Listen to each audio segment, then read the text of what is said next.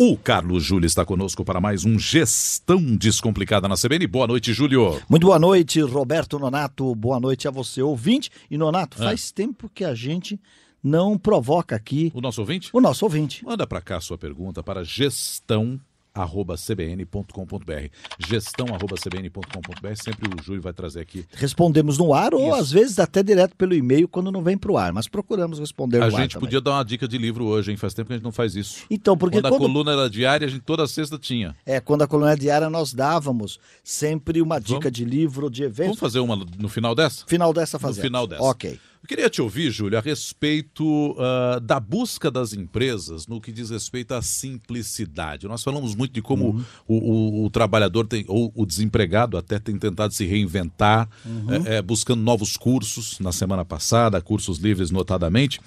Mas e as empresas? Como é que encaram esse momento? Como é que buscam essa chamada simplicidade para atuar melhor? É, é difícil no plano pessoal, imagine no plano corporativo, uhum. né, Nonato? Eu não sei se uma vez eu cheguei a comentar com você que eu cheguei no momento na minha vida e na minha idade, no meu trabalho, que eu resolvi eleger para minha vida um binômio: simplicidade e leveza. Tá. Essa era a minha ideia. É assim que eu quero viver: simplicidade e leveza. Eu estou até hoje buscando a forma de viver na simplicidade e leveza. Imagine numa corporação. O Tom Peters, há 30 anos, ele é muito irreverente, né?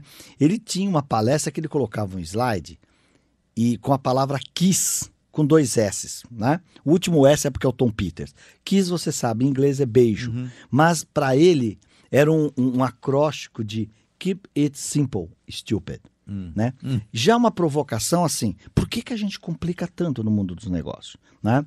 E será que não é muita engenharia? Não é muita burocracia? É, não é muita hierarquia. Porque tudo isso, por exemplo, quando você cria muita hierarquia, você está cada vez mais longe do cliente. Claro.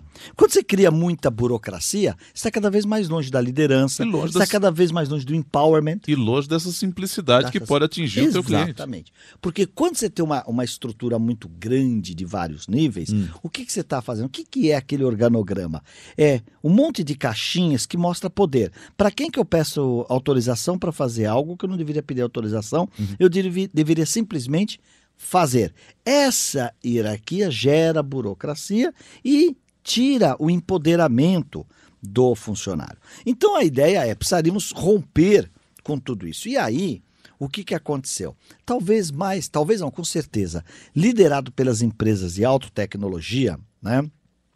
É, aí estamos as, com as empresas tipo de software, telecom também, eles começaram a adotar o que eles chamam de tecnologias ou metodologias ágeis. O que são metodologias ágeis, Ju? Metodologias ágeis são é, é, maneiras de você trabalhar sob projetos. Isso foi criado para você entregar projetos mais rápido, né? Ou seja, como é que eu faço para atender rápido, mas como é que eu faço para mudar rápido o que eu estou fazendo, que é os chamados requisitos de mudança, é, pensar em frequência, né, que a frequência da mudança é maior, trabalho cooperativo, a criação e a construção cooperativa.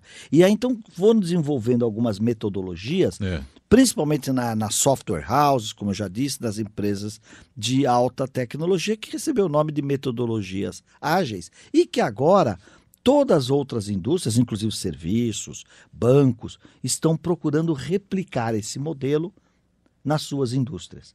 Nós poderíamos citar aí como talvez as três mais usadas, né? Ou mais conhecidas. É, os mais conhecidas, o Scrum, outra que é a programação extrema, também conhecida como XP, e o velho e bom Kanban, tá. que vem lá da teoria da qualidade do Japão, tá falando da década de 60, 70. Mas são importantes para que a sua empresa seja mais ágil. A ideia é o seguinte, Nonato, é você não quer dizer que você vai deixar o planejamento de lado, mas é ter mais experimentação do que planejamento. Por que, que você precisa planejar e acertar com tanta rigidez? Será que a experimentação e permitindo o erro, já uhum, falamos aqui, uhum. o erro tem que ser o erro barato e rápido? Claro. Com aprendizado, é. será que isso não te leva a uma estrutura mais leve, portanto, o termo mais ágil, para desenvolver novos produtos, novos serviços?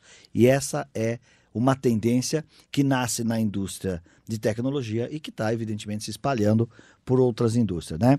Ou seja, mantenha a simplicidade. Muito bem, busque isso. Qual é a dica que a gente pode trazer aqui para o nosso ouvinte, que está com saudade de dicas? Então vamos dar uma dica para o Vamos lá. pessoal, digamos assim, mais jovem? Vamos lá. Mais jovem.